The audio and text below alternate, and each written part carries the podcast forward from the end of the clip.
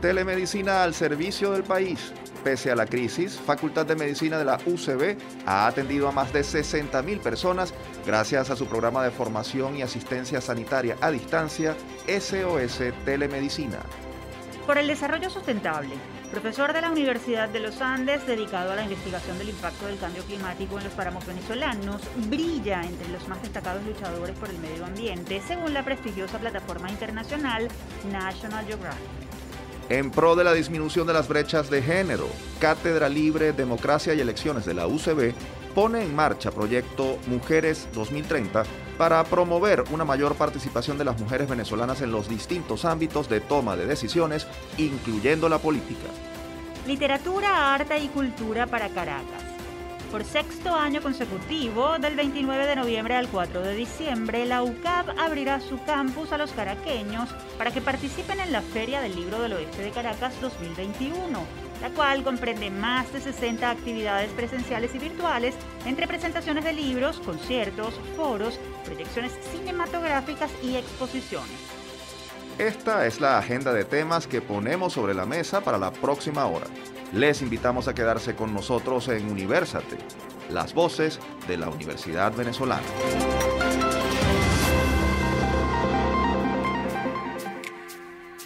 Les saludamos Tamara Slusmis y Efraín Castillo. Y les damos la bienvenida a nuestro programa Universate transmitido a nivel nacional por Unión Radio. Este espacio es producido por Unión Radio Cultural y la Dirección General de Comunicación, Mercadeo y Promoción de la Universidad Católica Andrés Bello. En la jefatura de producción están Inmaculada Sebastiano y Carlos Javier Virgües.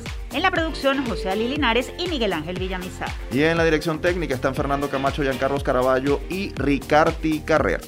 Bienvenidos de nuevo a nuestro programa. Estamos muy contentos de acompañarlos semana tras semana en este espacio en el cual todos los miembros de la academia tienen cabida. Esta edición viene cargada de iniciativas, eventos y reconocimientos a quienes desde la universidad siguen apostando por el país y por un planeta posible. Y para entrar de inmediato en materia, vamos a presentarles nuestro primer tema relacionado con un programa que utiliza las tecnologías de la información para formar y prestar servicio en el área de la salud. Quédense con nosotros porque esto es Universate, las voces de la Universidad Venezolana. Desde el campus. Aunque parezca que por la crisis presupuestaria la academia se ha paralizado, los pasos que da la Universidad Venezolana demuestran lo contrario. Dentro de la Facultad de Medicina de la UCB, ubicada en la ciudad universitaria de Caracas, está en funcionamiento el programa SOS Telemedicina, el cual brinda formación online a los trabajadores de la salud sobre distintos temas, además de atención sanitaria a distancia y completamente gratuita a la población general. A través de proyectos como los cursos masivos abiertos y gratuitos online, llamadas SOS, Hecho UCB, VITE, Academia Biomédica Digital y Sana Sana Salud para Todos, este programa formativo ha logrado impactar a más de 60.000 personas en todo el país. ¿Qué reto supone liderar un programa como este? ¿Cómo ha logrado avanzar SOS Telemedicina en medio de la pandemia? Para responder esta y otras interrogantes, le damos la bienvenida al profesor Héctor Arrechedera. Él es biólogo, doctor en medicina, docente investigador del Instituto de Medicina Tropical director del Centro de Análisis e, de Imágenes Biomédicas Computarizadas y director del programa SOS Telemedicina de la UCB. Profesor, un gusto tenerlo en nuestro espacio. Bienvenido. El gusto es mío, un placer y un saludo y bueno, agradecerles eh, la oportunidad que nos dan para dar a conocer una de las muchas caras bonitas que tiene la Universidad Central de Venezuela. Doctora Rachedera, ¿cómo ha contribuido SOS Telemedicina con la salud de los venezolanos? ¿Cuáles son los temas y las dolencias que más les consultan? Comentábamos en la presentación que este servicio ha alcanzado más de 60 mil personas. Sí, te comento. El servicio que te ha alcanzado más de 60 mil personas es llamada SOS. ¿Qué ocurrió? Que con medio de la pandemia, comenzando la pandemia, esta fue una de las iniciativas que se hicieron para apoyar a la comunidad, para apoyar a las personas, para apoyar a... Eh, debido a que, fíjate, la situación que tenemos es que es un tiempo en el cual no es conveniente o no es recomendable que ante las primeras, eh, los primeros síntomas, la primera sintomatología que tú tengas, acudas a un centro de salud. Porque obviamente si eres una persona asintomática vas a poner en riesgo al personal que está en, el centro de salud y si no lo eres, tienes la posibilidad de contaminarte con el COVID-19 yendo a un hospital. Entonces, bueno, en medio de eso decidimos nosotros como uno de los de, de las soluciones hacer un call center, hacer un centro de llamadas donde pudiéramos poner médicos egresados de la Universidad Central de Venezuela, médicos bien formados, para que de manera gratuita le garantizara a las personas que llamaran una atención primaria de calidad con un sistema innovador como es una llamada telefónica, de manera que que tú tengas evitar visitas innecesarias como les decía a los centros de salud. Esta es una solución para disminuir además el colapso de los centros asistenciales. Se utilizan los protocolos de los organismos internacionales de salud, como la Organización Mundial de la Salud, la OPS, la OMS, y aplicando las medidas y las normativas de las autoridades sanitarias de Venezuela.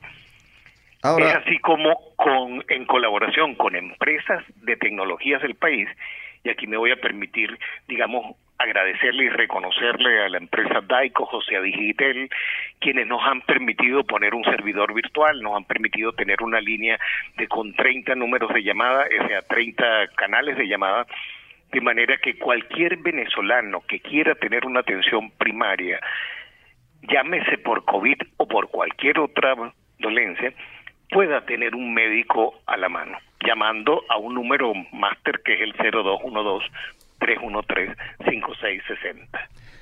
Eh, profesor, ¿cuántos médicos están trabajando en este servicio mm, de atención telefónica? ¿De qué especialidades son y, son, perdón, y aproximadamente cuántas personas atienden eh, diariamente? Por ejemplo, ya nos ha dicho que son 60 mil alcanzadas desde que se activó, pero eh, un poco la, la, dinámica de funcionamiento cotidiana. Sí, fíjate, el, ahorita están atendiendo 24 médicos, hacen guardia toda la semana, todos los días de la semana, desde las 8 de la mañana hasta las 6 de la tarde, están hay dos médicos coordinadores y hay una directora médica que es la doctora Judith Oromerlo, una profesora titular de la Facultad de Medicina. Eh, generalmente el número de pacientes que se atienden, el número de consultas médicas de orientaciones atendidas varía de acuerdo, este, sí o sí, de la, de la curva de la pandemia que nosotros tenemos. Cuando nosotros comenzamos el servicio había muy pocas llamadas, eh, teníamos muy poco, hace muy poco conocimiento, no, la gente no sabía de este número de teléfono. Gracias a, a una cortesía de Unión Radio se pudo poner una, una cuña que se repetía periódicamente donde el doctor Ricardo Blanche invitaba a hacer una llamada o el doctor Aquiles Salas, el director de la Escuela de Medicina Luis Racetti, invitaba a la gente que lo necesitara llamar. Obviamente a medida que fue subiendo el número de pacientes con, con COVID o con presumible COVID o la gente que con mucha angustia pensaba que cualquier síntoma de rinitis que tuviera tenía que ver con un COVID. Y entonces, bueno, ahí empezaron a hacer el número de llamadas muy relacionado también con la exposición nuestra a los medios, a los influenciadores que nos que nos etiquetaban. Como un día, por ejemplo, Laureano Márquez nos puso como uno de los ejemplos a seguir y y eso tuvo inmenso número de llamadas, otra vez en un programa de televisión de Fígalo, ese día recibimos 500 llamadas, por decirte algo, cosa que nos no sobresaturaba. Pero normalmente van de acuerdo a los números que ahorita estamos recibiendo del orden de 140, 160 llamadas diarias. Muchas veces tampoco hacemos mucha publicidad porque no tenemos más médicos para atender.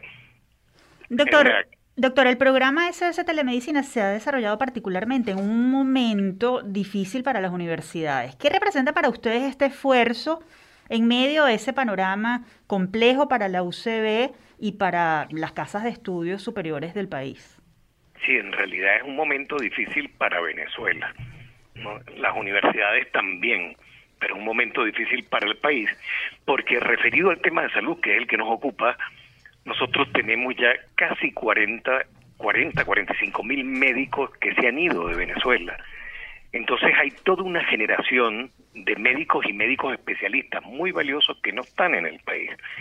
Entonces nosotros estamos teniendo una realidad muy dura y es que en, el, en la zona urbana, que es donde uno se imaginaría que tendríamos en las grandes ciudades, ya estamos faltos de médicos especialistas que se encuentran concentrados en las clínicas fundamentalmente.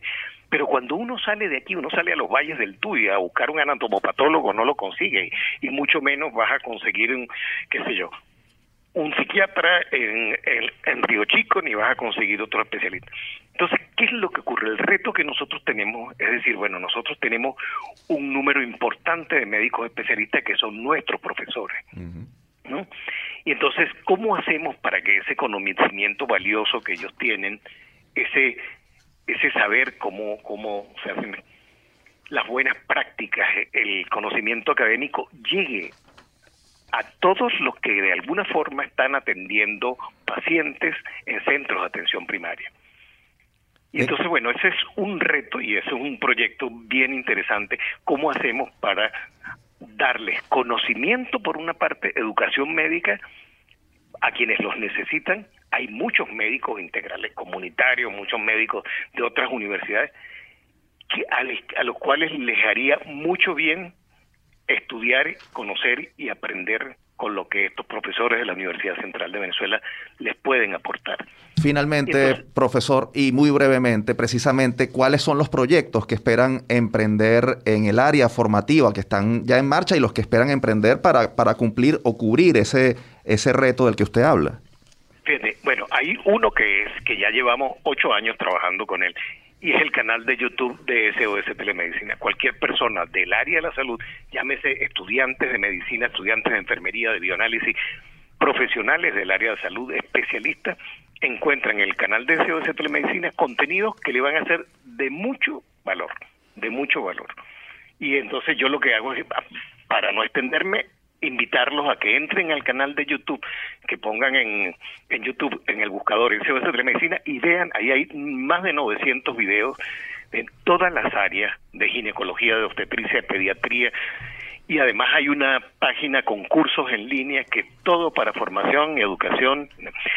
Y la otra parte, que es la atención médica, la segunda opinión en salud, donde médicos especialistas le puedan dar atención a los pacientes, es algo que venimos realizando ya normalmente, bueno, llamada SOS es, una, es un ejemplo, pero estamos trabajando un proyecto muy bonito con la Universidad de Santa Catarina, la Universidad Federal de Santa Catarina en Brasil y la Universidad de Pensilvania con Penn University en Estados Unidos, para hacer un proyecto que va a ser muy impactante que tiene que ver con la teledermatología y es poder atender en principio pacientes con afecciones dermatológicas a distancia siendo atendidos por médicos dermatólogos venezolanos que pueden estar en Venezuela o pueden estar en cualquier lugar del mundo queriendo ayudar a la crisis sanitaria que tenemos en Venezuela. Y luego pasaremos obviamente a otras especialidades.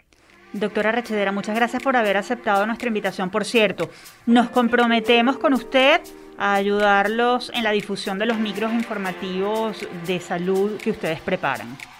Muchísimas gracias y, y me encanta que puedan ser unos aliados nuestros y que podamos compartir esta bonita experiencia que se está haciendo en el país y estaremos muy pendientes de ese otro proyecto dermatológico que van a poner en marcha. Teníamos en línea telefónica al profesor Héctor Arrechedera, director del programa SOS Telemedicina de la UCB. Si desean más información sobre este programa, pueden seguir la cuenta en Twitter, arroba SOS Telemedicina. Ya escucharon el teléfono 0212-313-5660 para recibir atención telefónica sobre la COVID-19. Por cierto, Efraín, otra universidad que viene trabajando la asistencia médica a distancia es la Universidad de Carabobo a través de su línea de atención telefónica COVID-19 que ya cumplió un año de servicio. Recientemente las autoridades usistas reconocieron a más de 60 estudiantes de ciencias de la salud que laboran como voluntarios en esa línea por su esfuerzo y dedicación. Según informaron, a la fecha han sido atendidos más de 18.000 pacientes en Venezuela y otros 22 países. Desde Universate los felicitamos por esta importante labor. Y nosotros continuamos con más de Universate, las voces de la Universidad Venezolana. Les recordamos que si desean dar a conocer un proyecto, iniciativa, investigación o personaje universitario destacado, ponemos a disposición nuestro correo electrónico producciónuniversate.gmail.com así como nuestra cuenta arroba universate radio en redes sociales. Ahora vamos a hablar sobre un proyecto que busca empoderar a las mujeres y demostrar su capacidad para liderar distintos frentes de nuestra sociedad. Los invitamos a quedarse con nosotros y a no perderse lo que nos tiene que decir nuestra próxima invitada. Foro Universate.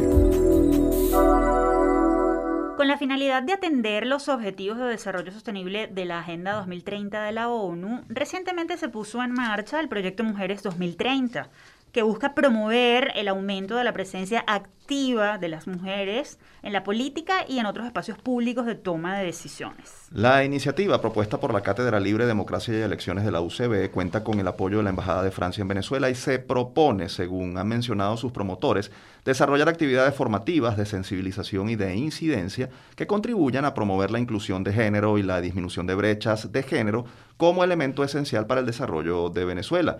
Esto a partir de una visión de consenso, propositiva y de búsqueda de soluciones. Para darnos más detalles sobre este innovador proyecto, nos acompaña vía telefónica la profesora Egle González Lobato. Ella es abogada especialista en Derecho Administrativo y doctora en Derecho. Además, directora de la Cátedra Libre Democracia y Elecciones de la UCB y líder del proyecto Mujeres 2030. Profesora González Lobato, qué gusto tenerla en nuestro espacio. Bienvenida. Muchísimas gracias, Tamara y Efraín. Para mí es un gusto y un placer estar aquí en este programa. Profesora, ¿cuál es el estado de la participación de la mujer en los ámbitos de toma de decisión? ¿Qué está pasando en Venezuela particularmente sobre este tema? Bueno, la participación de la mujer en los espacios de toma de decisiones en Venezuela es baja. Esta realidad se agravó con los efectos de la pandemia, del COVID que prácticamente nos retrocedió entre 10 y 20 años en muchos de los avances que hemos logrado. En Latinoamérica también podemos decir que es muy baja y que estamos atrasados con la paridad. Fíjate en las elecciones regionales de 23 gobernadores, tan solo dos son mujeres. Es decir, es una situación muy delicada y a eso es a lo que va el proyecto, a buscar esas causas, a buscar una respuesta y plantear algo hacia el 2030. Ustedes promueven la disminución de las brechas de género como vía para garantizar el desarrollo del país. ¿Por qué es importante superar esas brechas? Bueno, las brechas eh, entre las mujeres y los hombres, las brechas de género, las que ponen en una situación por debajo de las capacidades, de sus propias capacidades, está ligada íntimamente con el desarrollo sostenible de un país. Entonces, la pobreza cuando tú dices a mayor pobreza, mayor desigualdad entre los géneros. Entonces nosotros lo que queremos es precisamente eso, hablarle a Venezuela del futuro, de la inclusión de la mujer en los planes de desarrollo del país y en la toma de, de cambio, pues la construcción de cambio. Eso es. Eh, la desigualdad de género, profesora González Lobato, es un hecho. Ahora bien, esa desigualdad es similar en todos los ámbitos. Por ejemplo, las brechas se mantienen en lo educativo de la misma forma que en lo empresarial o en el mundo, mm, no sé, comercial, político. Las brechas eh, no son un fenómeno homogéneo que se pueda calcular de la misma manera en todos los espacios de la vida. Lo que sí parece que es igual en todos los espacios es esos obstáculos a los que las mujeres siempre se enfrentan, que un hombre en la misma condición que ella no lo ve. Ahora, en el mundo laboral, en el mundo económico, en el mundo educativo, en la política, por supuesto que hay diferencias. Sin embargo, en todas ellas esa paridad está muy por debajo de lo deseable. Profesor, hace minutos usted mencionó el tema político y las elecciones que, se acaban de, de realizar en Venezuela en las que la participación de las mujeres como candidatas fue indiscutiblemente minoritaria. ¿Por qué cree usted que esto está ocurriendo? ¿Qué hace falta para que la mujer logre mayor presencia en ámbitos como el político y cómo motivar a aquellas féminas que con notables capacidades sienten desinterés por un área tan importante como esta? Es una tremenda pregunta, además de todas son muy buenas preguntas. No sé si mis respuestas sean suficientes, pero en todo caso, fíjate, hay una diferencia muy grande porque las mujeres hacen un trabajo comunitario muy importante. Por ejemplo, si hablamos de la política, ¿no? Es la pregunta exactamente. Entonces, ellas hacen un trabajo con los vecinos, con la gente, por los problemas, por el agua, por, por, los servicios públicos. Ahora, ¿qué pasa con ellas en el momento de formar parte de la alta dirigencia de un partido político? Ahí es donde está la traba. Es decir, eh, hemos nosotros detectamos en esta primera temporada que tuvimos que había cualquier cantidad y luego pasaba como un embudo. Entonces, el liderazgo prácticamente un liderazgo pues de hombres y eh, con muy pocas mujeres, incluso tú lo puedes mirar en las listas estas de candidatos, de candidatos listas en los municipios, donde las mujeres no estaban en posiciones salidoras, sino mujeres en puestos secundarios. Y otro problema entonces que tienen es el financiamiento de sus campañas. Es decir, que es algo cultural. Podríamos decir, eh, profesora, que, la sociedad venezolana entonces sigue siendo una sociedad machista.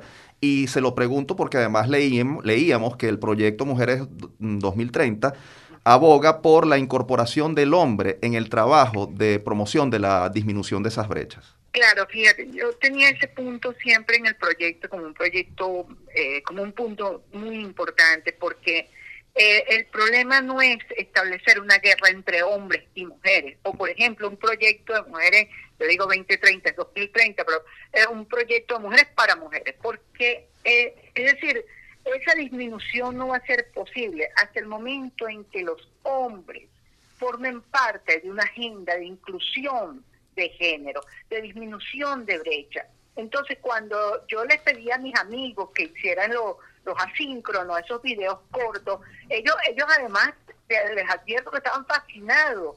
Y entonces era bueno hablarle, porque también tenemos una sociedad que lo que sigue manteniéndose esa diferencia. Y el hombre tiene mucho que hacer, el amor por su pareja, el reconocimiento de, tu compañera de trabajo, eh, las ideas que tienen. Entonces, eh, todo eso, si eso se le va generando ese poquito de amabilidad, esas relaciones, estoy segura, y entender también la importancia que tiene para la mujer su autonomía. Esto pues sería, bueno, sería algo muy interesante en la universidad. Lo, voy a promocionar muchísimo en, las aulas de clase, en las formaciones de equipo, ¿sabes? Eh, eh, eso creo que es vital para, para una cultura con disminución de brecha. Profesora, ustedes hablan de cumplir sus objetivos con una visión propositiva y de búsqueda de soluciones. Desde allí, ¿qué acciones a su juicio deberían ponerse en marcha a corto plazo además? Por ejemplo, para aumentar la presencia de las mujeres en distintos ámbitos. Hay que incluir regulaciones que obliguen a las cuotas de presencia femenina en los órganos de decisión, por ejemplo. Sí, eh, porque el, aspecto legislativo es muy importante. Todos estos eh, incluso yo estaba viendo, esta Asamblea Nacional tiene 32% de participación de la mujer. Entonces, la parte legislativa es importante porque tú vas a lograr una regulación con, visión de género y entonces es lo que, lo que se llama, bueno, garantizar que para otras generaciones también venga. Pero aquí lo importante, lo primero, es esta irrupción en la sociedad, posicionar la Agenda 2030 de la ONU, posicionar un objetivo global y darle a esta visión una visión integradora. No es nada más hablar, que es muy grave, la pandemia lo hizo más grave, la violencia sobre la mujer. Es también hablarle a la mujer de su perspectiva hacia el futuro. Entonces, eso va a conllevar a una formación de una red para que nunca más te sientas sola, es decir, para que estés apoyada. Esa construcción de red no solo, repito, venezolana, sino regional y por supuesto la incorporación de todas aquellas organizaciones que así lo quieran. Finalmente, profesora, y muy, muy, muy breve porque se nos acotó el tiempo, las actividades que esperan desarrollar en los próximos meses y cómo pueden los interesados obtener más información, alguna cuenta en red social, algún correo para este proyecto Mujeres 2030.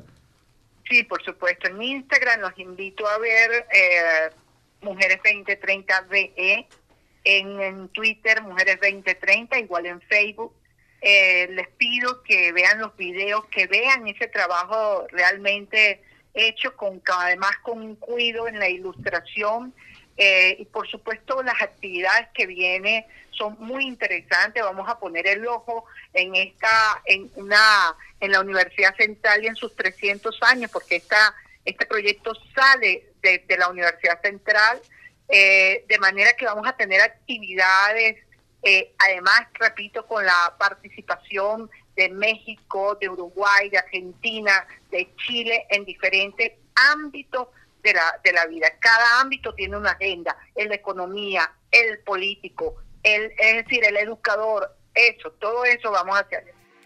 Profesora González Lobato, le agradecemos infinitamente por haber atendido nuestra invitación. Muchas gracias.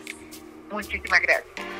Ustedes escuchaban a la profesora Egle González Lobato, directora de la Cátedra Libre Democracia y Elecciones de la UCB y líder del proyecto Mujeres 2030. Si desean más información sobre esta iniciativa, ya ella lo dijo, lo repetimos nosotros. Pueden seguir la cuenta en Twitter, arroba mujeres2030 o arroba mujeres2030ve en Instagram. Y con eso nos vamos a la pausa. Quédense con nosotros porque al regreso tenemos información valiosa para compartir. Somos Universate, las voces de la Universidad Venezolana.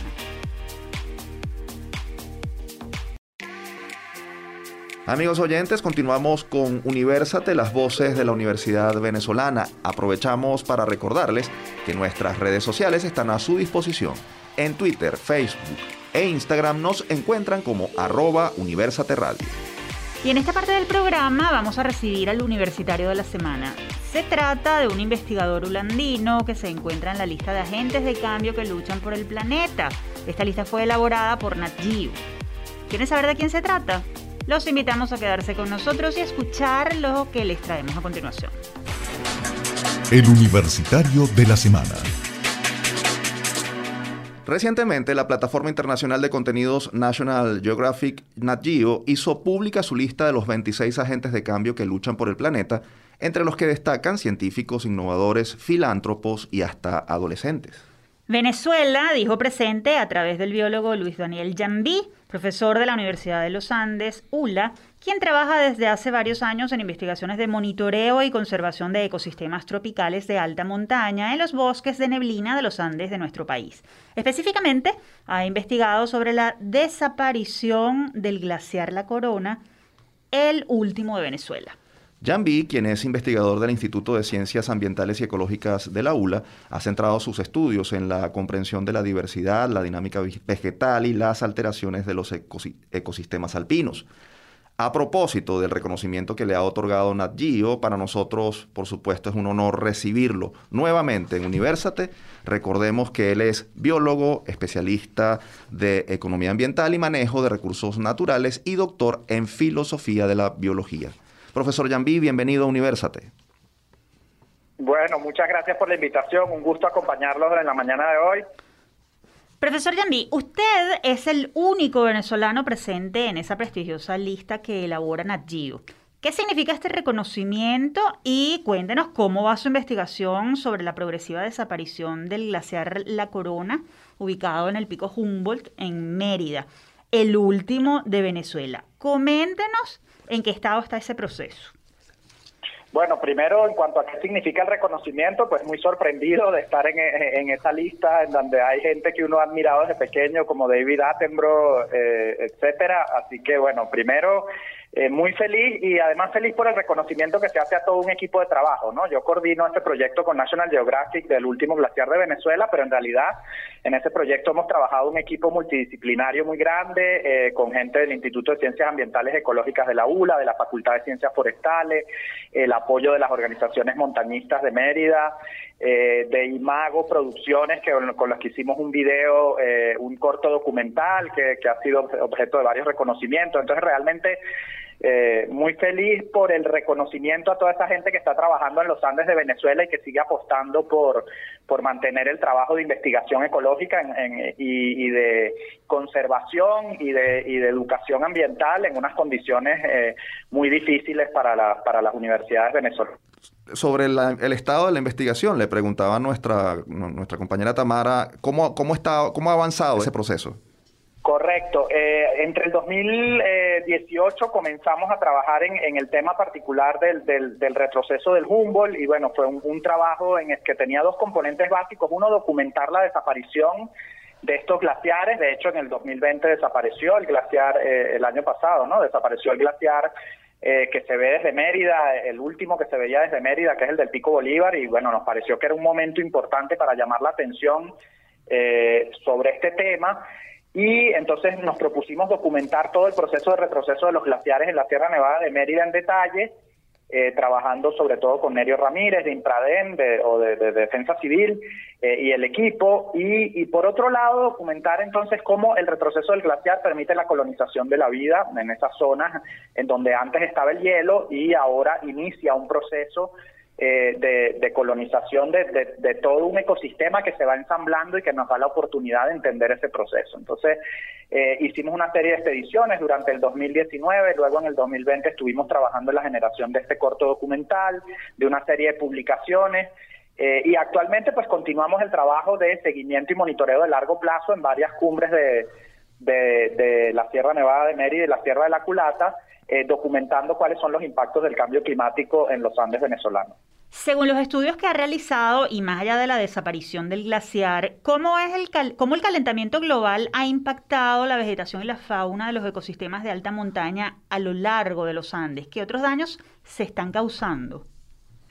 A ver, o sea, lo, primero es ver que, bueno, efectivamente ha habido un aumento de la temperatura eh, de, aproximadamente un grado centígrado. Si vemos, por ejemplo, las tendencias a largo plazo de la estación eh, de las pocas que quedan funcionando, por ejemplo, en el aeropuerto de Mérida, eh, y ese aumento estaba acompañado en el caso de Venezuela con una reducción de las precipitaciones, si vemos el largo plazo también del siglo XX y lo que va del siglo XXI. Entonces, esa combinación de más, más temperaturas más altas y menor precipitación, pues obviamente eh, eh, genera un estrés para los sistemas productivos agrícolas, el riego, sobre todo en las zonas que tienen menos precipitación, en donde se producen rubros estratégicos como la papa, y luego en el caso de la, de la, de la vegetación, pues lo que estamos observando hasta ahora en, nuestro sistema de monitoreo en cumbres es eh, obviamente documentando el impacto, el aumento de la temperatura y también la colonización de especies de plantas que vienen de zonas más bajas y que comienzan a, ser capaces de establecerse en zonas más altas donde antes había una, diversidad de plantas menor. Y eso genera entonces una presión sobre un montón de especies que son únicas de Venezuela y que son especialistas de la alta montaña eh, por ejemplo, algunas especies de frailejones, que con el aumento de la temperatura, pues tienen que ir subiendo con el aumento de la temperatura, pero como las montañas son cónicas, pues terminan por quedarse sin espacio para seguir ascendiendo. Entonces, ah, eh, esto pudiera representar una amenaza importante para la, para la diversidad única de, los páramos de Venezuela.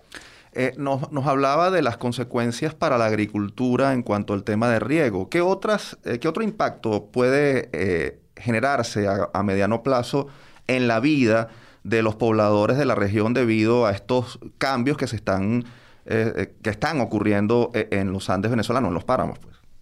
Bueno, un impacto que se habla poco y que, y que, consideramos que es fundamental es el impacto cultural. Mérida es considerada la ciudad de las nieves eternas, es un enorme atractivo turístico el poder ver nieve y glaciares permanentes en los Andes de Venezuela y esto ya ahora, por lo menos con los glaciares permanentes, es prácticamente imposible porque el glaciar asociado al Humboldt y Bonplan está en una zona remota que no se ve desde todos lados, desde la ciudad de Mérida ya no se ve ningún glaciar permanente. Entonces, mm. como, como decía la profesora Melfo, con la que he, estado trabajando en equipo eh, en esto eh, desde hace años, eh, pues los habitantes de Mérida descubren que la eternidad tiene fin y que, y que las nieves eternas eh, ya no van a estar ahí.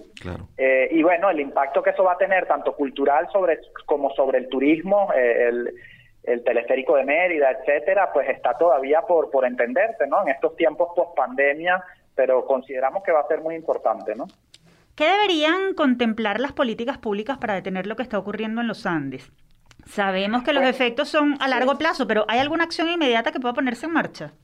O sea, para el retroceso glaciar no, no hay nada que hacer en Venezuela. El, tema es que este proceso se va a seguir repitiendo en las montañas de Colombia, luego Ecuador, luego Perú, a lo largo del siglo XXI y, inicios del XXII. Entonces, eh, las acciones de mitigación obviamente son importantes, reducir la emisión de gases de efecto invernadero, reducir la deforestación, el uso de combustibles fósiles, etcétera, ¿no? Por otro lado, en el caso de Venezuela, donde ya no hay nada que hacer y muy pronto estaremos sin glaciares, lo importante es entonces conservar, eh, fortalecer los parques nacionales y la conservación y la de, esos espacios únicos y de esa diversidad única eh, y de esos paisajes únicos de la alta montaña en Venezuela, eh, promoviendo estrategias de turismo más sostenible, de montañismo de alta montaña más responsable, eh, y sobre todo fortaleciendo la gestión y el monitoreo de los parques nacionales y el seguimiento de los impactos del cambio climático, en donde las universidades nacionales como la ULA están jugando un papel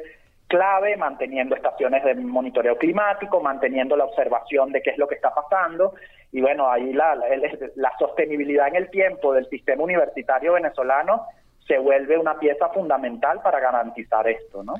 Finalmente, profesor, pareciera que las urgencias económicas y de alimentación de la población ponen los temas de desarrollo sostenible de últimos en la agenda.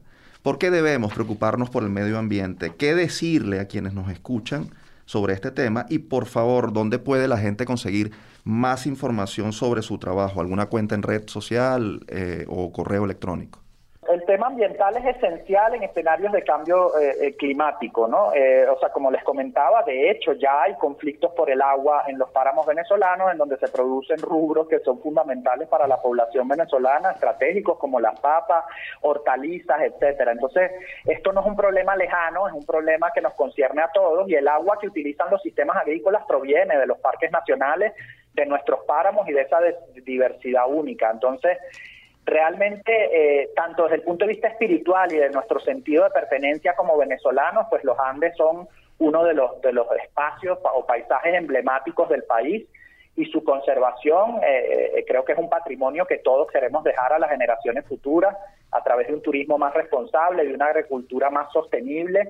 y desde este punto de vista, pues las estrategias de adaptación al cambio climático a través de un uso más eficiente del agua, de un turismo más sostenible, eh, de una gestión fortalecida de nuestras áreas protegidas andinas, como el Parque Nacional Sierra Nevada, el Parque Nacional La Culata, etcétera, son, son temas fundamentales. Sobre dónde conseguir más información, ahora estamos trabajando en un proyecto que se llama Adaptación en las Alturas, y si buscan en, en internet eh, eh, adaptación alturas eh, con pues van a encontrar eh, las líneas de trabajo en las que estamos eh, desarrollando actualmente en torno al tema de la adaptación al cambio climático, no solo en Venezuela, eh, sino a lo largo de todos los Andes de Sudamérica. Profesor Yambi, muchísimas gracias por haber atendido nuestra invitación y le reiteramos nuestra felicitación por ese reconocimiento que hizo National Geographic en la lista, al haberlo incluido en su lista de los 26 agentes de cambio que luchan por el planeta.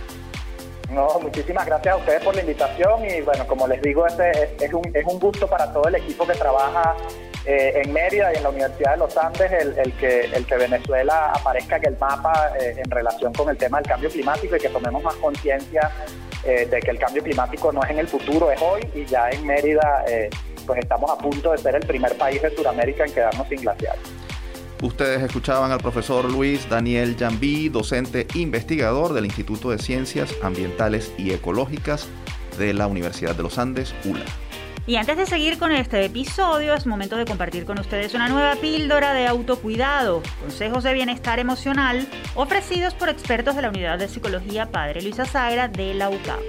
Esta vez el micro está dedicado a la importancia de las relaciones sociales en la infancia para el crecimiento saludable. Vamos a escuchar.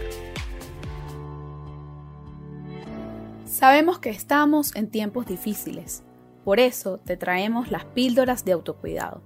Unos micros elaborados y narrados por especialistas de la Unidad de Psicología Padre Luis Azagra de la Universidad Católica Andrés Bello con el objetivo de brindarte información actualizada sobre formas de potenciar tu bienestar y hacer frente a las dificultades.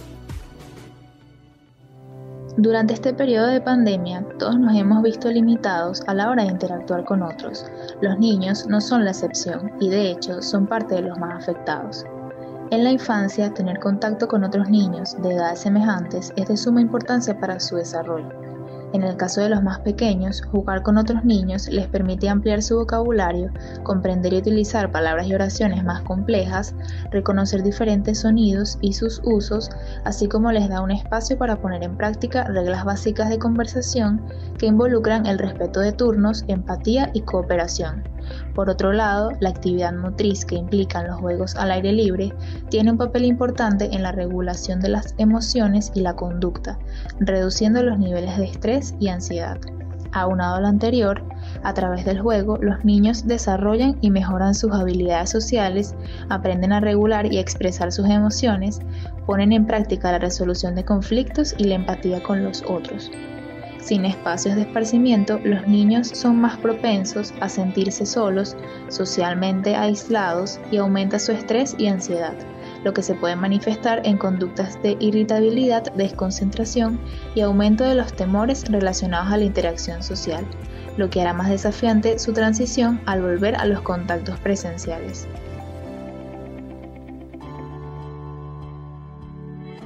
Mantente atento a nuestras próximas píldoras de autocuidado. Y si necesitas ayuda o alguna orientación, estamos a tu orden en la unidad de psicología Padre Luis Azagra de la. Nos puedes contactar a través de upla.clinica.gmail.com. Te esperamos en una próxima píldora. Avanzamos en esta edición de Universate. Les recordamos que todos nuestros episodios están disponibles en iVoox, Spotify y Google Podcast. Allí nos encuentran como Producción Universate. Y para cerrar con buenas noticias, es momento de conversar sobre un evento universitario que por sexto año consecutivo promete convertirse en el espacio de intercambio literario y cultural en el oeste de Caracas. ¿De qué se trata? Se los vamos a contar en nuestra próxima sección en la agenda. Del 29 de noviembre al 5 de diciembre regresa la Feria del Libro del Oeste de Caracas, FLOC UCAP 2021, en su sexta edición, la cual se desarrollará en modalidad mixta en la sede de Montalbán de la Universidad Católica Andrés Bello, bajo estrictas medidas de bioseguridad y también a través de plataformas virtuales. Durante toda la semana el público caraqueño amante de la literatura, la música y el arte podrá disfrutar de más de 60 actividades gratuitas que incluyen presentaciones de libros, charlas con escritores de Venezuela en la diáspora, conciertos, cineforos, presentaciones teatrales, muestras de arte y foros de la sociedad civil. Este año el evento tiene como país invitado a Francia, por lo que se le realizarán actividades relacionadas con la cultura francófona. Además, en esta oportunidad, la gran homenajeada será la reconocida poeta venezolana Yolanda Pantin, ganadora del Premio Internacional de Poesía García Lorca. Pero vamos a dejar que sean los organizadores quienes nos den más detalles. Para ello, recibimos vía telefónica al profesor Marcelino Bisbal, director de publicaciones de la UCAB y coordinador del comité organizador de la Feria del Libro del Oeste de Caracas. Bienvenido a Universate, Marcelino. Hola Tamara, hola Efraín. Aunque lo, fundamental ya lo, ya lo hicieron ustedes, de verdad que sí. Eh, solo me esperaría añadir que el lema de la feria este año es reencontrándonos y descubriéndonos la literatura de la diáspora. Eh, a propósito de, de, ese lema, vamos a tener un ciclo de narradores venezolanos en el exterior que se va a desarrollar a lo largo de toda la semana, desde el lunes 29 hasta el viernes 3 de diciembre. Va a ser un ciclo día a día con cuatro narradores venezolanos fuera del país que hemos podido eh, ubicar y a cada uno de ellos pues les vamos a preguntar pues cómo les va por fuera, cómo va su desarrollo narrativo, etcétera, Digamos que este de alguna manera el plato fuerte de la serie. El otro plato fuerte ya lo anunciado la Tamara, pues vamos a tener a nuestra querida poeta Yolanda Pantin, a quien se le va a otorgar la orden UCA, pero conjuntamente con Yolanda eh, vamos a tener eh, el mismo día que este miércoles primero de diciembre vamos a tener la cátedra Andrés Bello eh, que la va a dictar el crítico literario Carlos Sandoval. Es más, el título de la, de la cátedra este año tiene un título bien sugerente.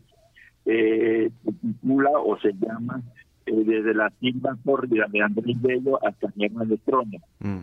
El otro, el otro, el otro, la otra novedad de la feria y que nosotros no encontrábamos con ello, pero fue surgiendo poco a poco, que vamos a tener 12 stands eh, presenciales, es decir, algunas librerías, algunas editoriales nos han llamado, nos han que montemos un stand para cada uno de ellos. E igualmente vamos a tener otra novedad de 10 están totalmente virtuales y se van a poder entrar a la página web de la feria y por allí en, los libreros y las editoriales van a ofrecer sus novedades. La otra novedad de la feria que, quiero resaltar es que el director Carlos Oteiza, gran amigo de la casa, eh, pues nos ha ofrecido tres documentales históricos. Entonces vamos a tener un ciclo de cine histórico con presentación del propio Carlos Oteiza. El día lunes 29 presentaremos eh, CAP de Intento. El día martes eh, 30 presentaremos eh, Soy Yo y vamos a cerrar el día miércoles, primero de diciembre, con el documental que hoy se está estrenando en principales, eh, las principales salas de cine de Caracas, Rómulo Resiste. Digamos que estas son algunas novedades que llaman la atención dentro del marco de la feria. Y la otra gran novedad que lo hacemos por primera vez, vamos a tener lo que hemos dado en llamar la FLOC infantil. Vamos a tener todo el día sábado, digamos desde las 8 desde las 9 de la mañana a las 2 de la tarde, vamos a tener eh, actividades para nuestros niños, para nuestros chiquitos, ¿verdad? Eh, y va a ser presencial, como decía Tamara, debe ser guardando todas las normas de bioseguridad. Eh, digamos, allí vamos a tener el, el recuento de Naucar, eh, vamos a tener eh, una lectura dramatizada de las familias de Jean Fontaine, eh, vamos a tener un concierto sobre de música con un taller musical dedicado a los niños y cerraremos ese esa infantil con un circo de 30 muchachos, de 30 niños y adolescentes que vienen especialmente para la feria desde, el estado Vargas. El circo se llama San Muerte. Eh, yo quisiera destacar, yo quisiera destacar que estamos llevando a cabo la sexta edición de la Feria del Libro del Oeste de Caracas. En Venezuela, hasta el año 2017 teníamos cuatro festivales feriales en distintas partes del país y donde toda la gente, tanto de Caracas como del interior, las estaba esperando. Lamentablemente, hasta el 2017 dejaron de existir la Feria Internacional del Libro de la Universidad de Carabobo, dejó de existir el Festival de Lectura Chacao que organizaba la Dirección de Cultura Chacao, dejó de salir la FILU, que era la Feria Internacional del Libro Universitario de la Universidad de los Andes, e igualmente dejó de existir también eh, la feria más joven dentro de ese bloque, que era la FINCAM, que se desarrollaba en la isla de Margarita, se hicieron cuatro ediciones. Lamentablemente estas ferias desaparecieron por, primero por razones presupuestarias de las universidades públicas, luego por la propia situación del país, la crisis económica que vive, que, que vive y que vivía el país en este momento.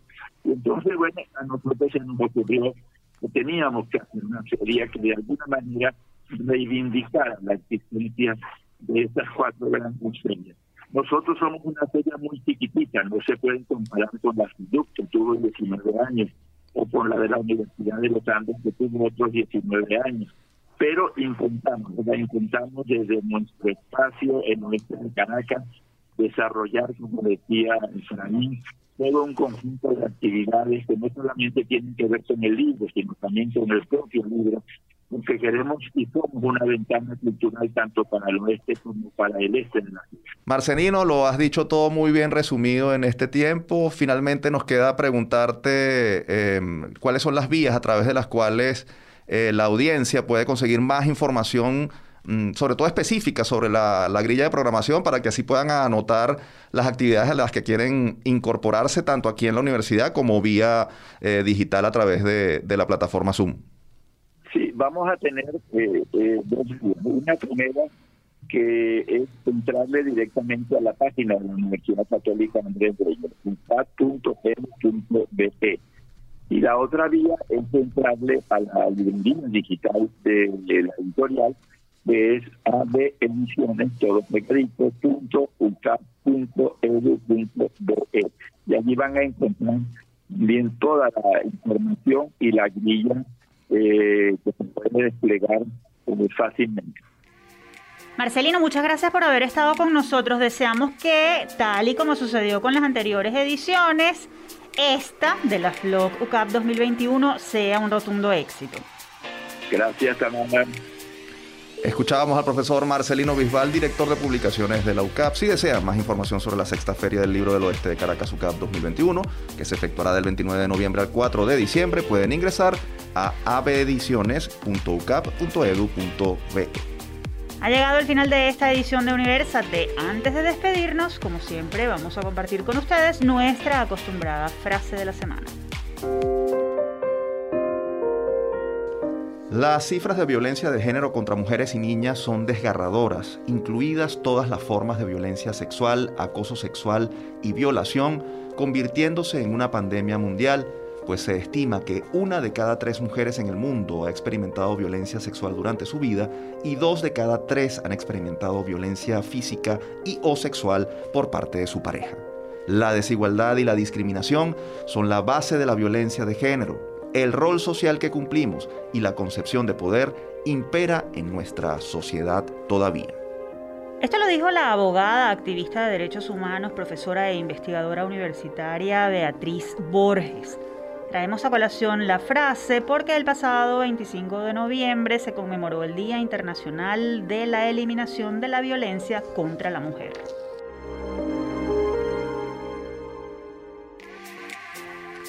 Ahora sí ponemos punto final a esta edición de Universate. Les recordamos que esta fue una producción de Unión Radio Cultural y la Dirección General de Comunicación, Mercadeo y Promoción de la Universidad Católica Andrés Bello. En la jefatura de producción estuvieron Inmaculada Sebastiano y Carlos Javier Virgües. En la producción, José Ali Linares y Miguel Ángel Villamizar. En la dirección técnica, Fernando Camacho, Giancarlos Caraballo y Ricardi Carrera. Y en la conducción, quien les habla, Tamara Slusnis y Efraín Castillo. Hasta la próxima.